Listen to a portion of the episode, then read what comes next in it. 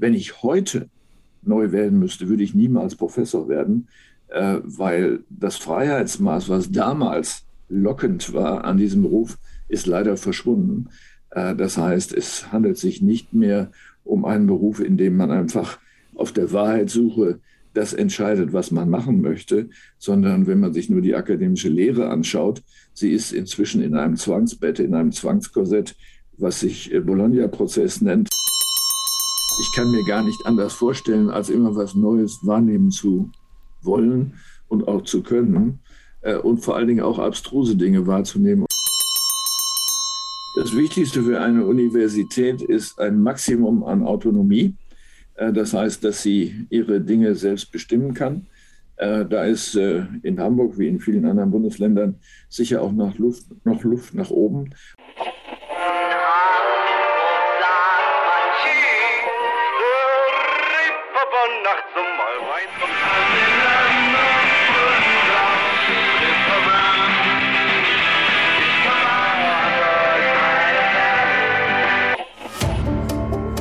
Gute Leute. Das Hamburg-Gespräch mit Lars Meier. Jetzt. Heute ist bei mir zu Gast Professor Dr. Dr. H.C. Dieter Lenzen. Moin, moin.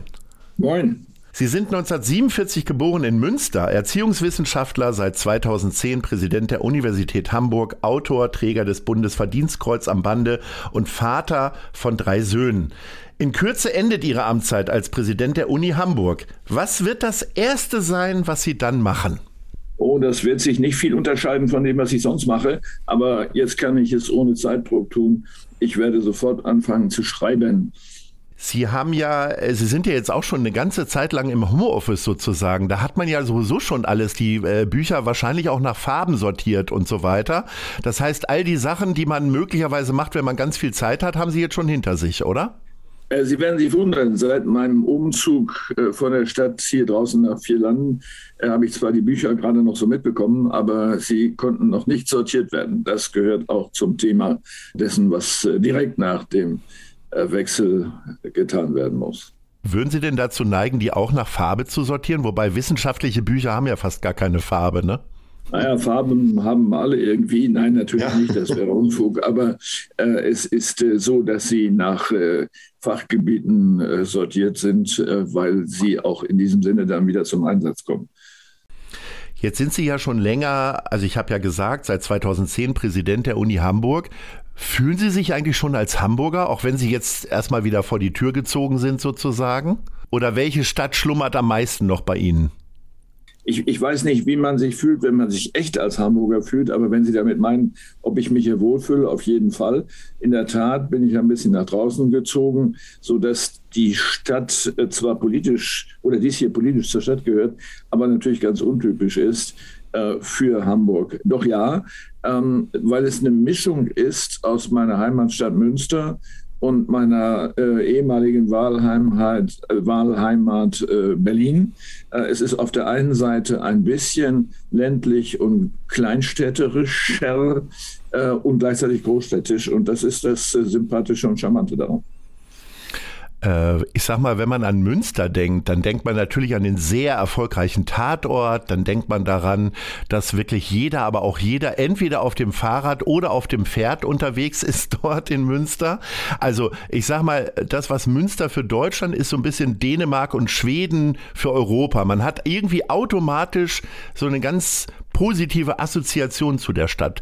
Äh, woran denken Sie denn, wenn Sie an Münster? Und natürlich auch ein ganz hervorragender Uni-Standort, da werden Sie als erstes dran denken. Äh, eigentlich nicht an Fahrrädern, obwohl das äh, inzwischen äh, im Mittelpunkt steht des Verkehrs in der Stadt. Äh, als ich noch in Münster wohnte, konnte man noch normal mit Autos dort fahren. Ähm, ich denke, Sie werden sich wundern, vielleicht daran, dass das eine sehr, sehr alte Stadt ist, äh, wovon es noch Reste gibt, zum Teil nur wieder aufgebaute. Aber, und äh, zu meiner fast Rührung muss ich sagen, äh, konnte ich unlängst entdecken, dass auf dem Schulhof meiner Volksschule, wo ich angefangen habe, zur Schule zu gehen, gebaggert wurde und dass dort eine alte Karolinger-Siedlung äh, zum Vorschein kam. Mit anderen Worten, ich bin viele Jahre auf den Trümmern äh, Karls des Großen oder seines Reiches herumgelaufen. Äh, jetzt haben Sie sich ja offensichtlich entschieden, hier in Hamburg zu bleiben. Äh, wer war denn noch so im Wettbewerb dafür, wo so ein bisschen vermeintlich der Altersruhesitz ist? Nach Berlin zieht man ja eher, wenn man so sagt, okay, ich will jetzt so richtig was erleben. Wäre es dann doch eher Münster gewesen? Nein, Münster hätte, glaube ich, nicht im Mittelpunkt gestanden. Nein, was ich äh, gesucht habe, ist nämlich genau die Mischung, die ich eben erwähnt habe. Eine große kulturintensive Stadt, die leicht erreichbar ist, selbst wenn man nicht direkt darin wohnt. Gleichzeitig aber ein Stück äh, sozusagen Kindheitserinnerung im Sinne von Land, denn ich bin nicht in der Stadt, sondern auch in Münster auf dem Lande groß geworden, also außerhalb der Stadt. Und äh, das hat man hier wieder ein Stückchen. Was macht denn ansonsten die Stadt Hamburg für Sie aus? Also als ich hier hinkam und sie natürlich dann verglichen habe mit Berlin und das auch oft gefragt wurde, denke ich, dass im Mittelpunkt stand die hohe Bereitschaft, Konflikte zu vermeiden äh, durch Regelungen, die auch Folgen haben natürlich für das bürokratische Leben. Das heißt, äh, ich hatte den Eindruck, dass die Bürger im Laufe der Jahrhunderte gefunden haben, je mehr man regelt, desto weniger Konflikte gibt es. Äh, das kann ja funktionieren, hat aber dann auch Auswüchse. Ähm, das ist das eine. Und das Zweite, was mir auffiel, war am Anfang, dass viele Menschen, was immer man sagt, wenn es ganz allgemein ist, das sehr stark auf sich bezogen. Wenn man also gesagt hat, das regnet heute, aber ja, das ist ja aber nicht immer so, war dann die Antwort. ähm, so, als ob man sich persönlich äh, angegriffen fühlte, was gar nicht äh, so gemeint war. Wir kommen mal zu Ihren Hamburg-Lieblingen und damit äh, zu unserer ersten Rubrik. Und da würde ich gerne als erstes wissen, welche ist Ihre Lieblingsgrünfläche? Sie werden sich wundern, mein neuer Garten. Der ist auch schon grün. So frisch bepflanzt ist das ja noch immer nicht so richtig grün. Ja, der, der Garten ist nicht wirklich neu, sondern der ist vor 40, 50 Jahren bepflanzt worden und deswegen mit hohen Bäumen und Hecken versehen. Also insofern ist das tatsächlich meine Lieblingsgrünfläche, in der ich hier sicher viel arbeiten werde. Welches ist Ihr Lieblingsgebäude? Ja, man könnte sagen, äh, auf der einen Seite der Altbau der Universität. Persönlich muss ich allerdings sagen, dass das Verwaltungsgebäude, was wir vor zehn Jahren bezogen haben am Mittelweg, architektonisch äh, ein sehr interessanter Bau ist und dass ich mich deswegen darin sehr wohl gefühlt habe, auch von außen durchaus sehenswert. Also die beiden, das äh, klingt ein bisschen fantasielos, dass es nun ausgerechnet Universitätsgebäude sind.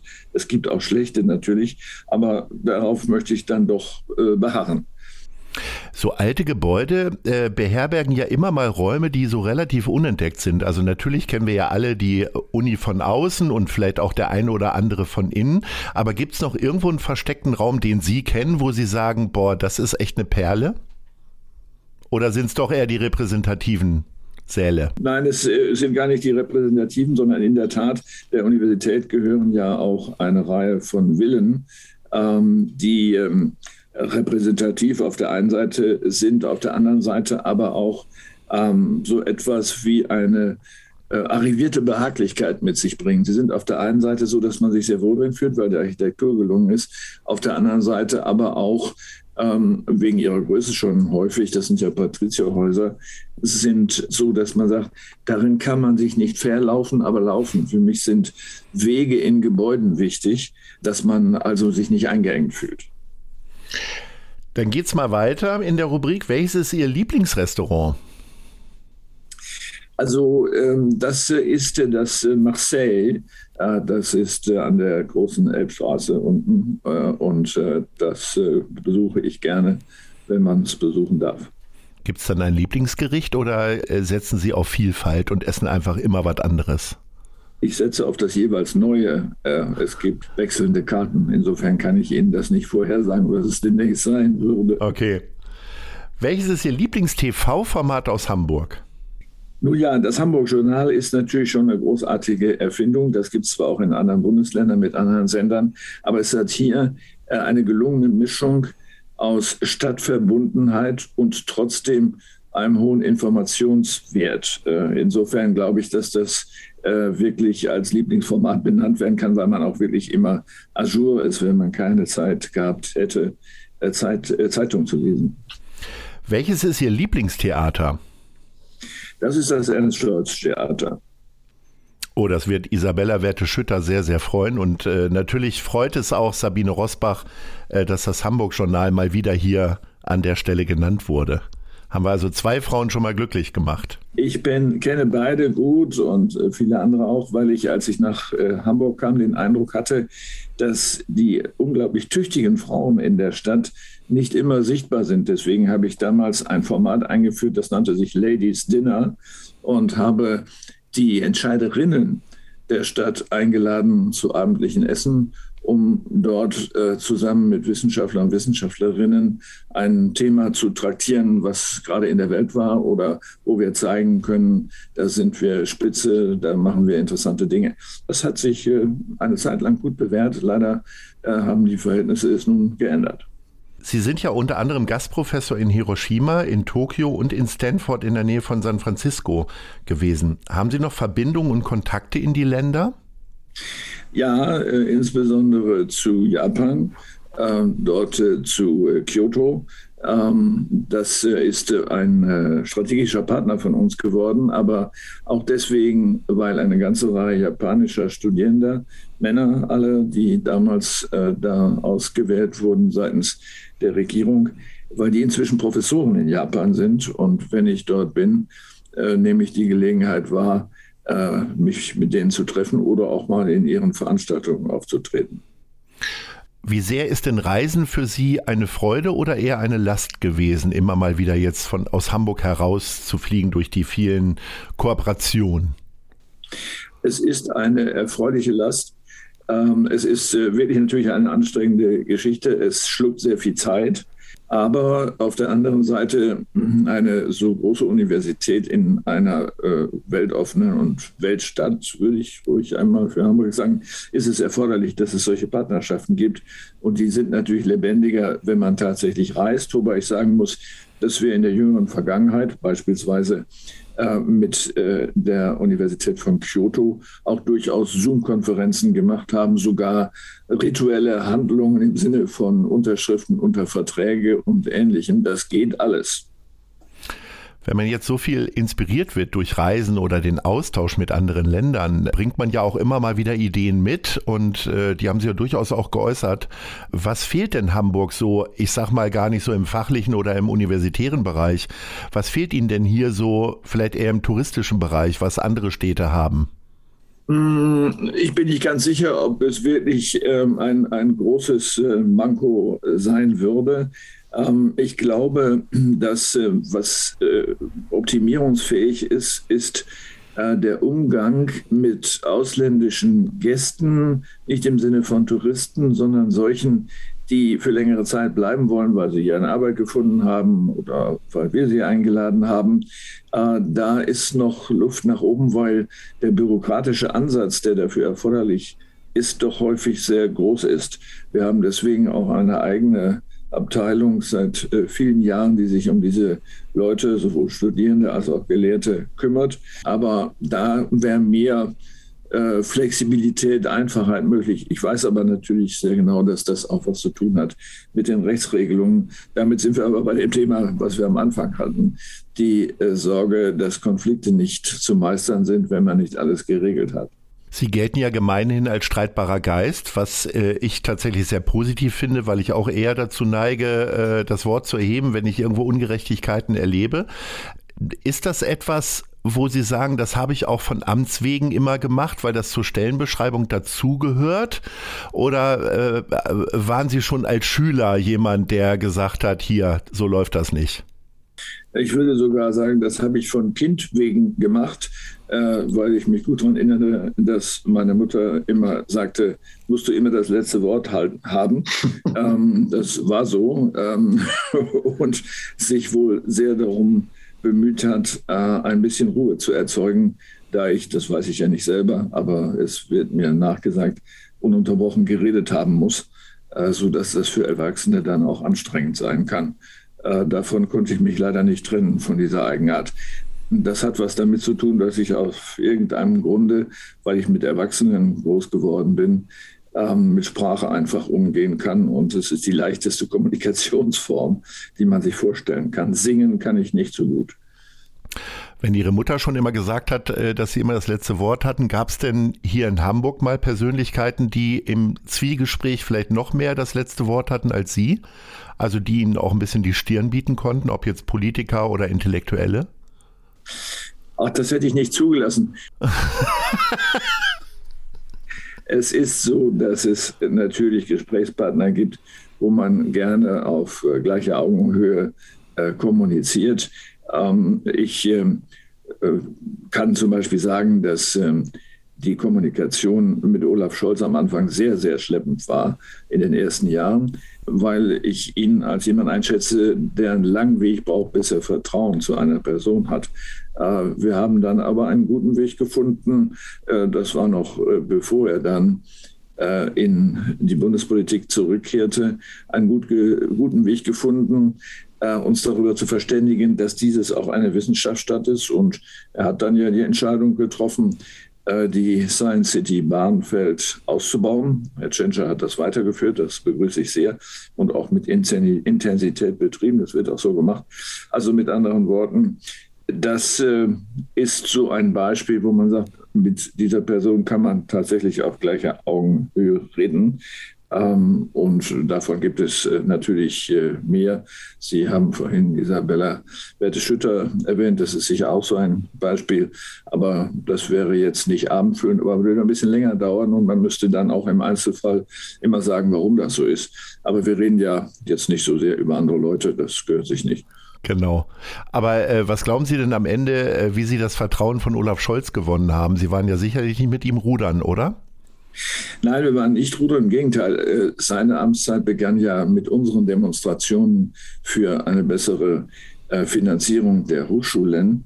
Und ähm, ich denke, man war ziemlich erschüttert, dass dieser neue Typ da aus Berlin ähm, seine Amtszeit gleich mit Demonstrationen anfängt äh, und mit der äh, Veröffentlichung von Äußerungen äh, aus dem politischen Raum. Ich erinnere mich noch gut, dass ziemlich am Anfang der Zeit ich zitiert wurde in die Senatskanzlei und mir wurde ein Brief überreicht und der äh, damalige Zuständige, ich sage mal nicht, wer es war, sagte mir, ja, das ist jetzt ein Schreiben von uns, das ist ein Nun-Schreiben. Das existiert natürlich nicht. Und ich habe das aufgemacht, reingeguckt, da wurde mir mitgeteilt, ich hätte die Verpflichtung, Verwaltungsangelegenheiten nicht der Öffentlichkeit mitzuteilen. Und ich habe gesagt, passen Sie mal auf, wenn Sie das nochmal machen, dann ist der Brief morgen in der Zeitung. Ähm, und äh, das ist dann allerdings auch nicht mehr vorgekommen. Jetzt haben Sie die Science City schon angesprochen. Es ist, äh, Sie haben quasi die Exzellenzauszeichnung sozusagen bekommen. Katharina Fegebank hat als Senatorin ja auch eine ganze Menge gemacht, ja nicht nur die beiden Bürgermeister. Da gibt's doch aber trotzdem noch, und natürlich dank ihrer vielen Sticheleien sind die natürlich auch mal wieder angeregt worden, was zu machen. Wo sagen Sie jetzt, ach Mensch, da habe ich meine Hausaufgaben leider noch nicht beenden können, das muss jetzt der Nachfolger machen? Das äh, Thema, was mir am meisten am Herzen liegt, äh, ist auf den ersten Blick peripher, ist es aber nicht wirklich. Als ich nach äh, Hamburg kam, hatte ich den Vorschlag und auch schon einen Investor mit im Gepäck, ein Gästehaus oder ein Hotel zu bauen für die Zwecke der Universität, also nicht so teuer. Und ähm, fragte nach äh, um ein Grundstück, auf dem das gebaut werden konnte. Und äh, mir wurde dann doch sehr schnell kalt gesagt, äh, dass die Stadt keine Grundstücke für Investoren zur Verfügung stellen würde, aber auch kein Hotel bauen würde für die auswärtigen Gäste. Und äh, ich habe dann jetzt äh, fast 13 Jahre daran gebohrt, äh, dass das zustande kommt. Es hat unglaublich lange gedauert. Jetzt ist es dann wenigstens so weit, dass der Bau hoffentlich im März beginnen kann. Da habe ich jetzt persönlich gar nichts von mitbekommen. Wo soll das dann entstehen? Das wird äh, auf der Rückseite des äh, ehemaligen Völkerkundemuseums neben dem Teehaus sein. Wenn wir jetzt mal spekulieren, Sie sind viel gereist, wie sollte denn ein Hotel für Wissenschaftler oder wissenschaftliche Gäste aussehen? Was wäre Ihnen persönlich denn wichtig in so einem Zimmer? Also ich bin ja oft in solchen Einrichtungen gewesen äh, im Ausland. Das beginnt mit den Kommunikationsmöglichkeiten in einem solchen Hotel. Das heißt, man braucht Räume, wo Menschen sich treffen können, nicht um Geld auszugeben, sondern um sich miteinander zu unterhalten. Und dabei können sie natürlich auch Kaffee kaufen. Ähm, das äh, ist also Kommunikationsfläche das erste Thema. Das zweite sind die einzelnen Räumlichkeiten. Die Idee dabei ist, und es wird auch so kommen, dass man äh, eine Wohnung hat, etwas kleiner, etwas größer, je nachdem, wie lange man bleibt und was man vorhat, in der man auch arbeiten kann, wo man ein Buch schreiben kann, wo man äh, Untersuchungen lesen kann, um dann äh, mit uns zusammen zu arbeiten. Das ist wichtig. Äh, International Lodges heißen die normalerweise und ähm, haben, sind so eine Mischung aus einem Hotel und einem Gästehaus. Wenn Sie jetzt aber noch mal so ein Zimmer beschreiben, was ist Ihnen denn so als Vielreisender immer wichtig gewesen so beim Reisen? Also Dusche oder Badezimmer? Äh ja gut, äh, das halte ich jetzt mal für selbstverständlich, dass ja. man sich waschen, dass man sich waschen naja, kann. Klar. Ich habe auch nichts anderes erlebt. Aber die können auch durchaus äh, sehr äh, spartanisch sein. Also die Universität Tokio hat zum Beispiel einen. Ich wollte gerade sagen, das war dann eher japanisch dann. ja, aber das Schöne daran war, dass es Sitzbadewannen gab, in denen man sich längere Zeit in Wärme aufhalten konnte, weil im Winter es keine Heizungen gab äh, und man dann seine Wärme aus der Sitzbadewanne holte. Also ich will damit sagen, die nötigsten Dinge müssen natürlich da sein, aber äh, die, der Komfort ist unterschiedlich entwickelt in solchen Einrichtungen. Ich habe in äh, Berlin ja ein solches Haus zusammen mit der Seminaresgruppe gebaut auf öffentlichem Grund, also einem Investor, das äh, ist natürlich auf einem anderen Niveau und äh, kann sich vor Gästen nicht retten. Fehlt Ihnen eigentlich noch eine Stadt oder ein, ein Land oder ein Landstrich, den Sie noch nicht bereist haben, den Sie jetzt möglicherweise, man unterstellt ja Rent dann immer, dass Sie viel Zeit haben, jetzt mal bereisen möchten? Also mit der vielen Zeit, das wird nicht äh, möglich sein. Ich habe bereits so viele äh, Wünsche, dieses oder jenes zu tun, entweder von mir selber oder von anderen. Ich bin nicht besonders firm in Afrika, ähm, muss ich sagen. Äh, ich bin nie in der äh, Zone zwischen Algerien und äh, Südafrika gewesen. Ähm, aber ich muss auch sagen, das ist etwas, wo ich jetzt unter diesen Bedingungen, unter denen wir im Moment leben und auch den ständigen Konflikten nicht eine tiefe Sehnsucht entwickeln kann. Die Altbundeskanzlerin Angela Merkel hat zu ihrem Abschied gesagt, sie würde jetzt erstmal gerne viel schlafen und zweifelsfrei vielleicht auch noch ein Buch lesen. Äh, gut, Bücher lesen werden Sie genügend. Ist Schlaf auch etwas, wo Sie sagen, das brauche ich jetzt erstmal? Also ich habe das Glück, äh, wahrscheinlich genetisch, dass ich nicht viel Schlaf brauche. Äh, fünf Stunden ist schon viel dann äh, habe ich genug geschlafen, ähm, manchmal auch weniger. Äh, nee, das würde ich nicht sagen, aber vielleicht zwischendurch am Tage mal eine kleine Pause, wo man mal 20 Minuten die Augen zumacht, um die Muskeln zu entspannen. Äh, das hilft. Und wir gehen jetzt ganz entspannt in die Werbung für unseren Kooperationspartner Die Zeit. Ich beginne jeden Arbeitstag mit der Elbvertiefung, dem kostenlosen Newsletter von Zeit Hamburg. Was die Elbvertiefung besonders macht, sie ist relevant und prägnant persönlich und enthält fundiert recherchierte Lesestücke von Autorinnen und Autoren der Zeit. Alle wichtigen Infos rund um Hamburg gibt's auf www.zeit.de slash Elbvertiefung oder von montags bis freitags um 6 Uhr im E-Mail-Postfach. Klickt mal rein. Wir kommen schon zur nächsten Rubrik und die heißt die Fragen der anderen Leute und ich spiele Ihnen jetzt mal die erste Frage vor.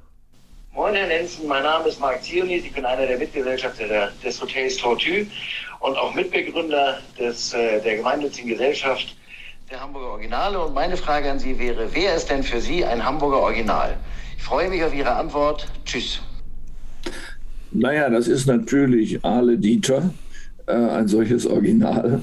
Ähm, und äh, es fallen einem sicher noch mehr ein, aber das ist großartig und so etwas kann man nicht erfinden. Wann, also ich spreche auch immer gerne und mit Glänzen in den Augen über den Fischmarkt, aber ehrlicherweise, glaube ich, bin ich das letzte Mal vor 15 Jahren da gewesen. Wann waren Sie denn das letzte Mal auf dem Fischmarkt? Äh, ja, das äh, kann ich sagen, das war ein bisschen vor der Corona-Krise, aber in diesem Fall nicht, um Aale zu kaufen. ich komme mal mit der zweiten Frage. Moin, Herr Lenzen, hier spricht Marian Blumenthal, Landesvorsitzende der Grünen. Wenn Sie einen Wunsch für die Uni beim Senat frei hätten, welcher wäre das? Das Wichtigste für eine Universität ist ein Maximum an Autonomie. Äh, das heißt, dass sie ihre Dinge selbst bestimmen kann. Äh, da ist äh, in Hamburg wie in vielen anderen Bundesländern sicher auch noch Luft, noch Luft nach oben. Und dazu gehört insbesondere das, was international üblich ist, dass die Immobilien der Universität gehören, sodass sie darüber entscheiden kann, was sie damit macht. Das sind schöne, klare Ansagen. Ähm, das können wir ja mal mit aufnehmen und weiterreichen. Jetzt haben Sie ja schon gesagt, Sie brauchen nicht viel Schlaf. Trotzdem ist der Job, den Sie jetzt zuletzt gemacht haben, ja komplex und auch nicht nur schön. Was waren denn eher so die Schattenseiten Ihres Berufs? Waren es die äh, unaufhörlichen Streitereien immer mal wieder mit der Politik oder was haben Sie so am schlimmsten empfunden? Also die Streitereien mit der Politik, die Sie jetzt erwähnt haben, sind ja nicht kontinuierlich. Das hängt ja mit den Personen zusammen, die jeweils auf der Staatsseite, wie wir das nennen, sich befinden. Das ist sicher unterschiedlich entwickelt gewesen. Nein, was ich ähm, äh, grundsätzlich störend finde, ist das dringende Bedürfnis, sich in alles einmischen zu wollen ohne den dazu erforderlichen sachlichen Hintergrund. Damit meine ich jetzt gar nicht Politiker, sondern Menschen äh, in und außerhalb von Universität, bei denen man selbstkritisch gesagt vielleicht nicht die Zeit sich genommen hat zu erläutern, warum bestimmte Entscheidungen so fallen, wie sie fallen. Denn natürlich ist Kommunikation bei einer Einrichtung wie unserer, die ja, wenn Sie alles zusammenzählen, Studierende und Beschäftigte, äh, über 60.000 Mitglieder hat, das ist eine Kleinstadt, das ist nicht möglich, äh, das in befriedigender Weise zu tun. Das würde ich selbstkritisch sagen. Und daraus resultieren dann natürlich auch gelegentlich Konfrontationen, die sehr, sehr anstrengend sein können. Vor allen Dingen dann, wenn sie, sagen wir mal, bedrohliche Haltungen einnehmen, wie das ja gelegentlich äh, der Fall war zuletzt bei dem Zurückkommen des Professor Lucke aus dem politischen Dienst. Sie sind ja äh, 1975 in Münster Professor, mit 28 damals der jüngste Hochschullehrer geworden. Kam eigentlich nie ein anderer Beruf in Frage? Also sowas, was man, was alle damals in die Hefte geschrieben haben, Lokführer, Astronaut oder ähnliches? Doch, doch, äh, eigentlich war meine Absicht, Journalist zu werden. Ähm, aber es ist dann anders gekommen. Äh, ich habe auch eine Zeit lang journalistisch gearbeitet, nebenbei für Zeitungen, auch für die BBC. Auf der anderen Seite ist es natürlich, äh, Sie werden das am besten nachvollziehen können, ein, ein Himmelfahrtskommando, wenn man es richtig machen will. Und das Volumen sozusagen meines Mutes, sich darauf einzulassen, hat vielleicht nicht gereicht. Oder umgekehrt der Reiz, äh, eine Position zu bekommen, die ich schon eben sehr früh 1970 als Assistent dann bekam, äh, wo eine inhaltliche Gestaltung möglich war. Sie haben richtig gesagt, Erziehungswissenschaft steht im Mittelpunkt, aber eigentlich für mich die Frage, wie bekommt man das Bildungssystem so reformiert, dass man künftig nicht befürchten muss, dass die Menschen dasselbe erleben, was man selber erlebt hat in der Schule. Ich bin nie gerne zur Schule gegangen, äh, außer jetzt der, der Grundschule, damals hieß das Volksschule, weil die äh, Anmaßungen und Zumutungen die aus dem Bereich der Lehrerschaft kamen, was heute gar nicht mehr vergleichbar ist mit damals, äh, doch solche Bedrängnisse mit sich brachten, dass ich sehr stark getrieben war von dem Motiv zu sagen, das muss sich ändern. Hing natürlich auch ein bisschen zusammen mit der beginnenden Studentenbewegung. 1966, 67 habe ich angefangen zu studieren.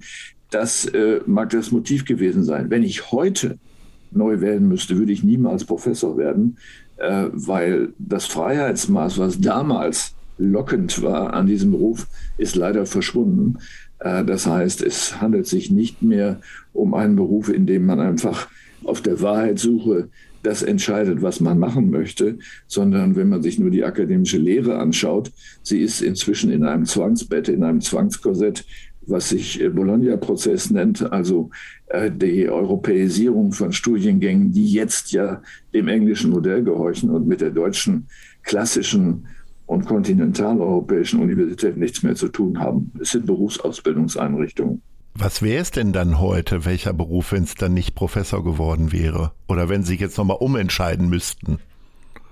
Ich glaube, wenn ich jetzt entscheiden müsste, würde ich äh, Arzt werden wollen. Ähm, Und zwar äh, wirklich praktischer Arzt, äh, in dem Sinne, dass man jetzt nicht wiederum Professor dann für Medizin würde, sondern Arzt, der mit Patienten zu tun hat. Äh, einmal, weil man dann mit lebenden Menschen zu tun hat und hoffentlich solchen, die dann auch weiterleben, wenn sie bei einem waren. Ähm, aber auch, dass man Entscheidungen treffen kann und auch muss, in Notsituationen, denken Sie an Unfallchirurgie oder ähnliches, wo nicht diskutiert wird, sondern gehandelt wird. Journalisten und auch Wissenschaftler eint ja dieses unaufhörliche Interesse an neuen Dingen oder Neugier. Wo ist das bei Ihnen verankert gewesen? Sowas kriegt man ja irgendwie mit oder es ist in einem drin. Gab es da Vorbilder in der Verwandtschaft, die immer mit offenen Augen und Ohren durch die Welt gelaufen sind oder was glauben Sie, wo das herkommt? Und das ist ja bei Ihnen heute noch so. Das ist eine interessante Frage, die ich äh, sozusagen spontan gar nicht beantworten könnte. Es ist in der Tat so, dass meine Mutter extrem neugierig war und eigentlich, wenn es vermeidbar war, auch nicht gerne kochte, sondern lieber gelesen hat. Das ähm, mag ein Motiv sein und wir haben in der Familie immer bis in die Nacht gesessen und gelesen. Ähm, daher mag dann auch mein geringes Schlafbedürfnis resultieren, aber vielleicht ist es auch genetisch, das weiß ich nicht. Also mit anderen Worten, ich kann mir gar nicht anders vorstellen, als immer was Neues wahrnehmen zu wollen und auch zu können äh, und vor allen Dingen auch abstruse Dinge wahrzunehmen und vielleicht sogar zu machen. Wie schnell oder wie gut geben Sie den neuen Dingen eine Chance und wie schnell verwerfen Sie dann auch mögliche Sachen? Keine Ahnung. Also alleine mit der äh, Erfindung des Handys oder des Internets und Social Media haben ja schon einige am Anfang immer schon mal Probleme gehabt. Wie ist das bei Ihnen?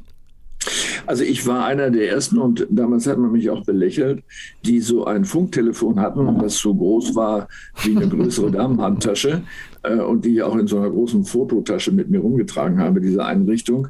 da konnte man richtig einen Hörer abheben äh, und sich äh, einwählen. Diese Dinge haben mit über 6 Watt gefunkt. Wahrscheinlich habe ich mir da mein Gehirn ruiniert.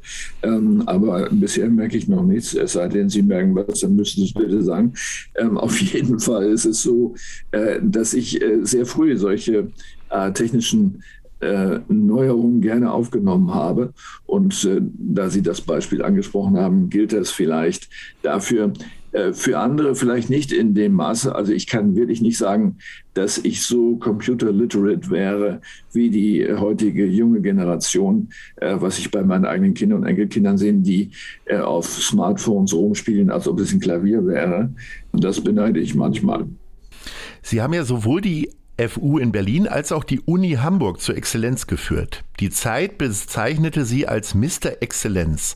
Wie macht man aus einer Uni eine Exzellenzuni? Also ich habe es ja auch nur mitbekommen und im Grunde lief, ähm, äh, wurde lustig gefeiert, aber so richtig äh, tatsächlich so erfasst, wie man da eigentlich hinkommt, habe nicht nur ich, sondern auch andere wahrscheinlich nicht. Wie, wie, wie, was sind da so die Erfolgsregeln? Also ich würde eine in den Mittelpunkt stellen, nämlich den Menschen, die dort arbeiten, zu sagen, lasst euch nichts anderes sagen, ihr seid exzellent.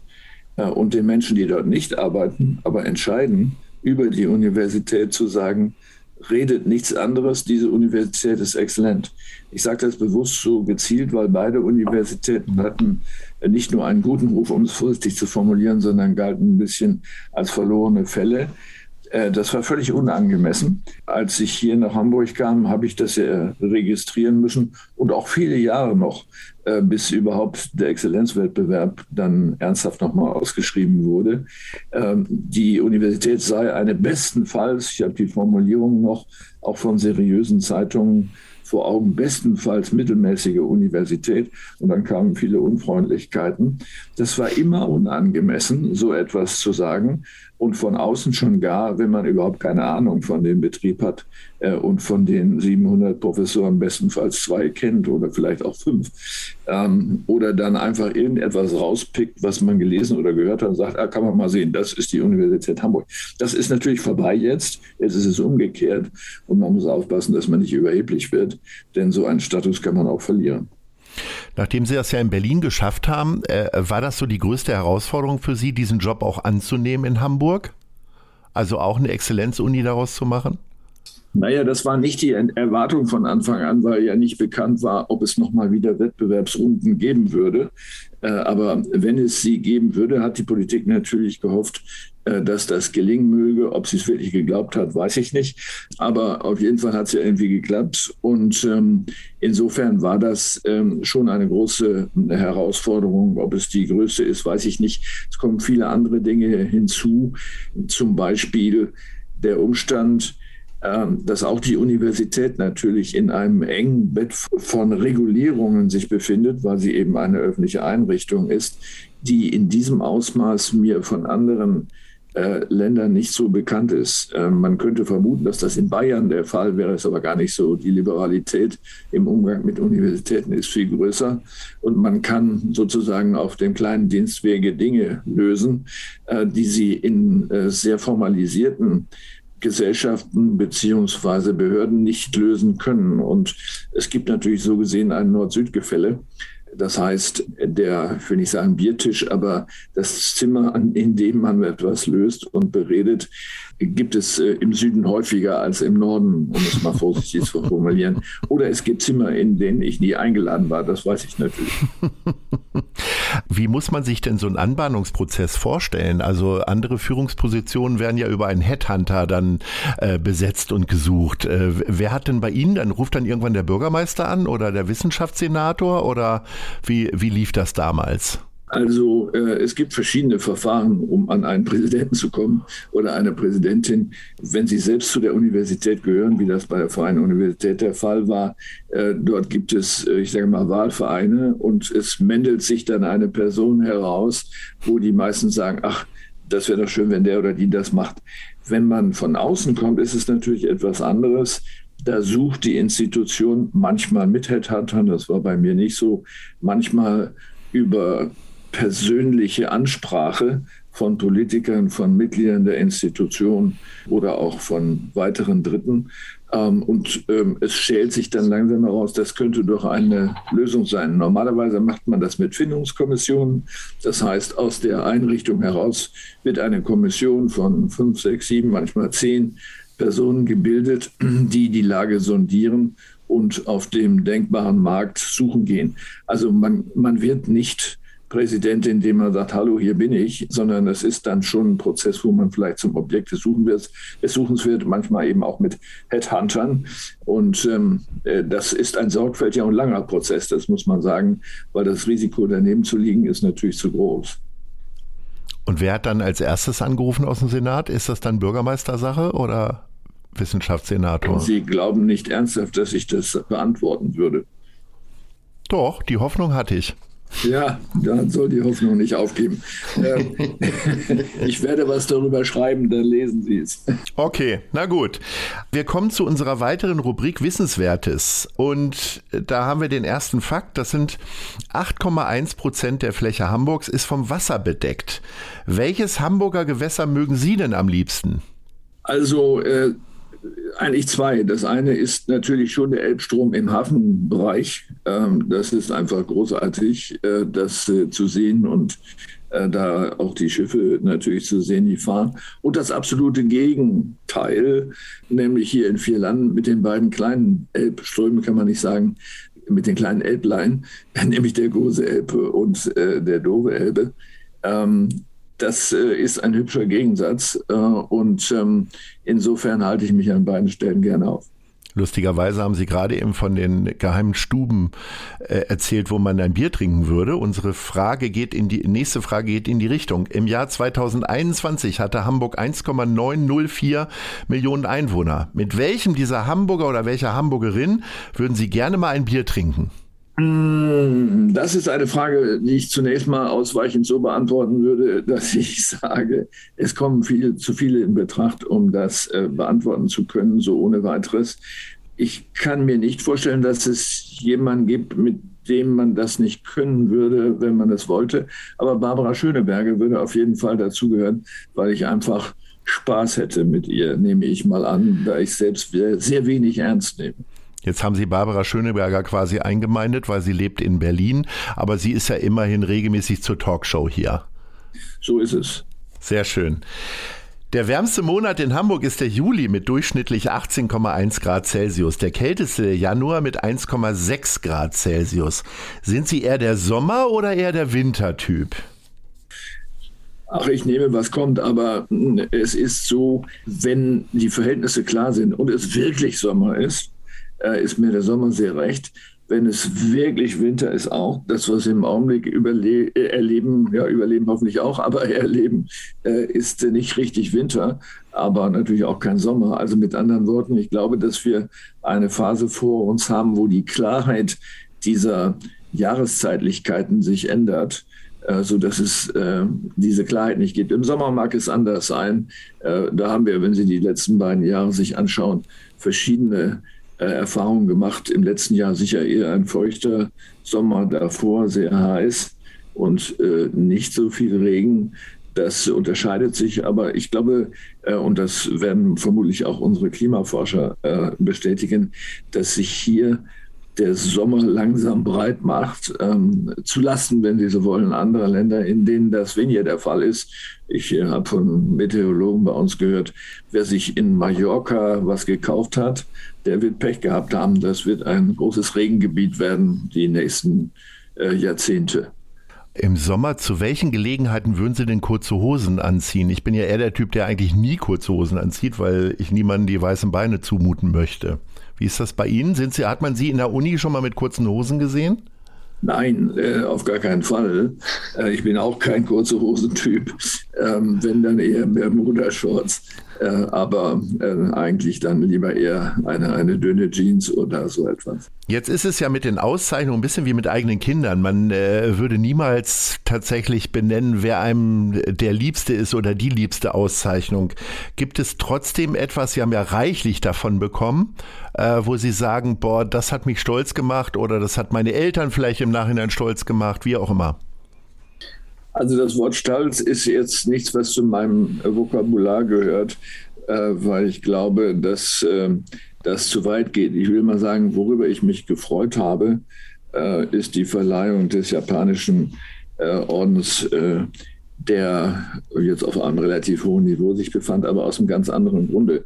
Ich habe eine hohe Affinität zu Japan ähm, und, und das ist die Rückseite davon, der sollte mir eigentlich durch den japanischen Kaiser verliehen werden. Und ausgerechnet in dem Augenblick kam der Wissenschaftsrat zur Begutachtung nach Hamburg, sodass ich das nicht machen konnte. Und ähm, das schon eine Art Beleidigung war gegenüber Japan, was mir sehr leid tut. Ähm, aber es hat dann der Botschafter in Berlin unternommen. Also, weil es Japan nicht ist, nicht weil es äh, ein Orden ist oder sowas. Jetzt haben Sie ja schon auch sich bekannt als Japan-Fan. Äh, isst man dann automatisch sehr gerne Sushi? Und wo würden Sie das denn hier in Hamburg essen gehen? Sie haben ja vorhin das Marseille genannt. Das ist ja für Fischspezialitäten bekannt, nicht unbedingt für Sushi, oder? Nee, das ist schon richtig. Ähm, also die japanische Küche äh, ist äh, stark gekennzeichnet durch einen portugiesischen Einfluss in einem bestimmten Teil der Küche, nämlich all die Gerichte, die Tempura heißen, also Tempura. Äh, mhm. Das ist äh, dieser portugiesische Begriff, der ähm, eben äh, gebackenes, äh, was äh, in also eine Soße getaucht war, ähm, umfasst. Äh, und daneben dann wirklich eine klassische japanische Küche mit sehr viel Unbehandeltem, also weder gekocht noch gegart noch so etwas. Ähm, das ist so reichhaltig, wie eine europäische Küche nie sein könnte. Ähm, und äh, insofern kann man da auch nicht selegieren. Äh, in äh, Hamburg würde ich jetzt sagen, mh, hm, es gibt einen sehr kleinen japanischen, man kann fast sagen Imbiss, ähm, hinter dem Thalia-Theater. Ähm, dort kann man wirklich hervorragend Sushi kaufen. Das nehmen wir mal mit auf. Was man ja nicht machen sollte, seinen Nachfolgern Ratschläge geben. Ich würde aber trotzdem gerne wissen, gibt es so Klippen, Hürden oder Besonderheiten, vielleicht auch über das Stadtbild, was Sie Ihrem Nachfolger so mitgeben würden? Äh, bestimmt, aber das gebe ich ihm mit und nicht der Öffentlichkeit. Also man sagt ja immer, dass man mit den Hamburgern äh, immer ein bisschen braucht, um mit denen warm zu werden. Gibt es denn da so einen Socializing-Tipp möglicherweise, den Sie preisgeben wollen? Was war so Ihr Ding? Wie Sie sehr schnell mit, mit den Leuten hier in der Stadt klargekommen sind? Also das bezieht sich gar nicht auf Hamburger, sondern äh, ich gehe mit neu kennengelernten Menschen so um, dass ich sage, ich bin völlig offen für alles und jeder hat äh, die totale Chance, äh, dass wir in ein gutes Verhältnis zueinander kommen. Und ich bin auch bereit, ähm, etwas, was Enttäuschung ist, ähm, zu entschuldigen. Aber aus meiner äh, niederländischen Teilfamilie äh, habe ich ein Sprichwort in Erinnerung, wo man sagt, äh, wir Holländer, wir verzeihen schnell, aber wir vergessen nie. Jetzt haben Sie vorhin schon Ihren Garten als Lieblingsgrünfläche äh, angepriesen sozusagen. Erlebt man Sie denn dabei körperliche Arbeit? Ich meine, Sie haben ja also für Geld wahrscheinlich ja nie körperlich gearbeitet und hatten Sie mal so einen richtig kräftigen Semesterferienjob. Ja, schon. Ich habe äh, als Student auch mal auf dem Bau gearbeitet, aber äh, bin dann schnell bei einer Versicherungsgesellschaft gelandet und durfte Sturmschäden bearbeiten, äh, die irgendein Sturm an Häusern äh, angerichtet hatte. Ähm, aber trotzdem, ähm, Sie werden sich wundern, ich äh, arbeite sehr viel körperlich in Gärten, sage ich mal, sowohl in meinem hier als auch in Berlin äh, war das der Fall und ähm, habe äh, auch äh, gerne kleine Häuser gebaut, habe Mauern gemauert, äh, das Haus ausgegraben, neu isoliert, äh, eine Drainage gelegt und ähnliches. Das hätte ich vielleicht nicht machen sollen, weil das der Rücken doch dann auf die Dauer nicht verzeiht. Aber es ist ganz herrlich, äh, so etwas zu machen, bei dem man sieht, das ist jetzt wirklich da, darüber kann man nicht diskutieren. Diese Mauer steht. Kann sein, dass sie ein bisschen schief ist, aber sie steht. Ähm, wir haben ja gerade schon darüber gesprochen, dass Sie nicht nur äh, die Liebe zum Essen aus Japan mitgebracht haben, sondern auch einen besonderen Kleidungsstil. Äh, wie, wie sehr bringen Sie sich immer wieder mit Mode in Verbindung? Also wie oft gehen Sie shoppen oder sagen Sie, ich habe genug, ich muss nichts mehr kaufen oder? Ähm, die Anzüge, auf die Sie abheben, sind, ähm, sind Anzüge, die ähm, gemacht worden sind. Also die kann man so nicht kaufen. Insofern brauche ich nicht zu shoppen. Ich muss nur zum Schneider gehen und sagen, dass ich äh, gerne mal wieder einen mit einem neuen Stoff hätte. Aber diese Zeit ist jetzt vorbei. Das ist, wenn Sie so wollen, professionelle Kleidung. Ich habe mir jetzt angewöhnt, mit Blick auf das Landleben eher äh, englische Kleidung zu tragen, die einfach nicht nur besser passt ästhetisch, sondern vor allen Dingen auch wärmer ist. Es gibt, wie ich finde, fantastische Filme über Wissenschaftler, zum Beispiel Good Will Hunting oder A Beautiful Mind oder Die Entdeckung der Unendlichkeit über Stephen Hawking. Äh, mögen Sie solche Filme und welcher ist Ihr Lieblingsfilm? Also der letzte über Stephen Hawking, deswegen, weil ich ihn kannte und ihn auch einmal an die Freie Universität eingeladen habe. Äh, ja, eine absolut ungewöhnliche Persönlichkeit und Begegnung. Es ist gut, dass es solche Filme gibt, weil, wenn sie gut gemacht sind, sie auch das Element des Zweifelns, auch des Zufalls mit einbringen, das Element des Bedrängtwerdens oder vielleicht auch äh, verspottet werdens oder das Element des äh, abgelehnt werdens. Das müssen Wissenschaftler alles aushalten. Das ist einem nicht so klar, wenn man von außen kommt. Ich vergleiche Wissenschaftler gerne mit Schauspielern, weil die ein ähnliches Problem haben. Wenn sie eine Premiere hinter sich haben als Schauspieler, dann messen sie ihren Erfolg an dem Applaus, vielleicht noch an einer Rezension in der Zeitung. Äh, und das war's. Ähm, damit müssen sie dann auskommen für etliche Monate. Bei Wissenschaftlern ist das ähnlich. Ähm, da gibt es nicht mal Applaus auf offener Bühne, sondern wenn Sie Glück haben, wird ein Buch rezensiert. Kann aber auch sein, dass es keiner zur Kenntnis nimmt. Inzwischen gibt es ja sogenannte Citation Indexes. Das heißt, es wird weltweit gezählt, ob sie irgendwo zitiert werden und wie oft und wo und ob positiv oder negativ. Und davon hängt ja auch inzwischen in etlichen Universitäten dann der das Gehalt ab. Ähm, Im amerikanischen Raum noch mehr als hier. Ähm, aber das kann natürlich auch sowas wie ein Fallbeil sein. Sie gucken in den Citation Index und haben gar nichts und der ist null. Ähm, das bedeutet also, dass sie abhängig sind von diesen Zählungen. Das heißt im Umkehrschluss, Sie haben so oft die Stimme erhoben, äh, nicht nur hier im Lokalen, damit Sie Ihr Gehalt erhöhen? Nein, das hat äh, nichts damit zu tun gehabt. Ähm, das wäre auch ganz nett, ja. Nein, das hat damit nichts zu tun, sondern das ist ja jetzt eher politisches Handeln. Das wird auch in äh, Citation Indexes nicht gezählt, sondern da geht es um wissenschaftliche ja. Punkte. Ich dachte es mir fast. Ähm, nun gibt es ja eine der erfolgreichsten Serien, die heißt Big Bang Theory. Ähm, ich weiß nicht, ob Sie die kennen. Die handelt von vier jungen Wissenschaftlern und ist wirklich wahnsinnig erfolgreich. Hat ganz viele Leute ja auch in diese Richtung äh, für solche Sachen interessiert. Äh, schauen Sie selber auch Serien privat? Also Big Bang kenne ich natürlich gut ähm, und ähm, ich äh, habe ja äh, das Vergnügen, dass einer unserer Vizepräsidenten Physiker ist, der die auch schaut und sehr gut kennt und äh, mich davon überzeugt hat, dass es gut gemacht ist und nicht falsch, was dort an Fakten läuft. Insofern äh, kann man also sagen, ja, à la bonheur, das ist äh, gelungen. Ähm, ja, ich äh, bin ein Filmfan, schaue viele Filme, ähm, nicht nur solche. Äh, sondern gerne auch mal äh, eine romantische Komödie äh, zur Entlastung der Seele. Was war denn der letzte Film, der Ihnen so ganz besonders das Herz geöffnet hat? Also Love Actually könnte ich natürlich täglich gucken. Ja, unbedingt. Nicht nur zu Weihnachten, wie es viele mittlerweile machen. Genau, das ist ein, ein Beispiel.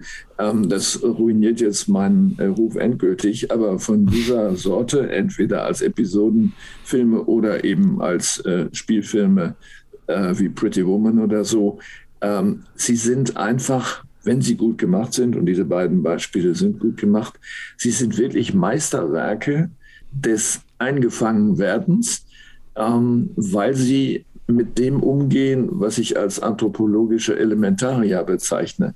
Liebe ist ein solches Elementarium. Das heißt, jeder, der auf dem Globus lebt, hat eine Vorstellung davon. Und es wird jetzt dieses elementare etwas, was in uns ist, konfrontiert mit einem Erlebnis, äh, einem Spielfilmerlebnis. Und daran äh, kann man sich erfreuen oder auch, wenn es um den Tod geht, vielleicht äh, im Gegenteil, mit Trauern. Das sind ähm, nur wenige Elementaria-Gefühle. Tod äh, gehört dazu, Le äh, Leben gehört dazu, also das Geborenwerden. Ähm, äh, die Liebe gehört dazu. Äh, aber auch äh, Empfindungen wie äh, Neid, Eifersucht und so weiter. Das heißt, sie kommen, wenn Sie die genau betrachten, kommen Sie vielleicht auf 10, 15, 20 solcher elementaren Bestimmungen des Menschen, aus denen Sie Filme machen können. Und wenn Sie sich das angucken, dann stellen Sie fest, dass die meisten daraus gemacht sind. Die meisten sind schlecht. Aber wenn sie gut sind, dann ist das angenehm. In Ihrem und auch meinem Lieblingsfilm Pretty Woman äh, gibt es ja die Szene, wo Julia Roberts in der Badewanne liegt und äh, von Prince Kiss singt. Jetzt ist Japan ja wiederum auch bekannt dafür äh, für Karaoke-Bars. Hier in Hamburg gibt es ja auch einige gute. Die Tayoase beispielsweise singen sie auch gern. Und was wäre ihr Lieblingslied? Keine Sorge, sie müssen nicht singen, dürfen aber.